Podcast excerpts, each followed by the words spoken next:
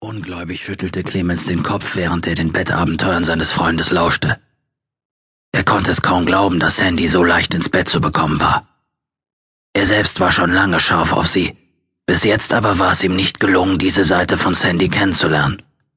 Ob er irgendwas falsch machte? Ricardo jedenfalls kostete seinen Triumph voll aus, indem er Clemens detailliert von seinen Erlebnissen mit dem heißblütigen Girl berichtete.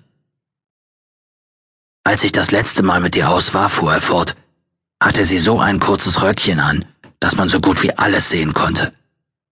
Und stell dir vor, sie trug nichts darunter. Ich war dermaßen scharf, dass ich gleich mit ihr hinter ein Gebüsch gegangen bin.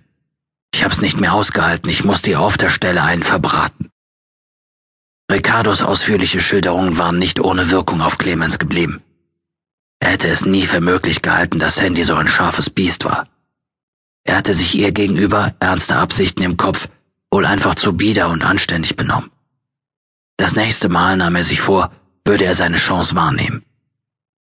Die Gelegenheit ergab sich bereits am Tag darauf. Er hatte Sandy im Hallenbad getroffen und sie gleich gefragt, ob sie am Abend etwas vorhätte. Da sie das verneinte, lud er sie kurzerhand zu sich ein. Und Sandy sagte, ohne lange überlegen zu müssen, zu. Wenn das kein gutes Zeichen war, freute sich Clemens. Zu Hause angekommen, reichte er ihr erst einmal einen Drink.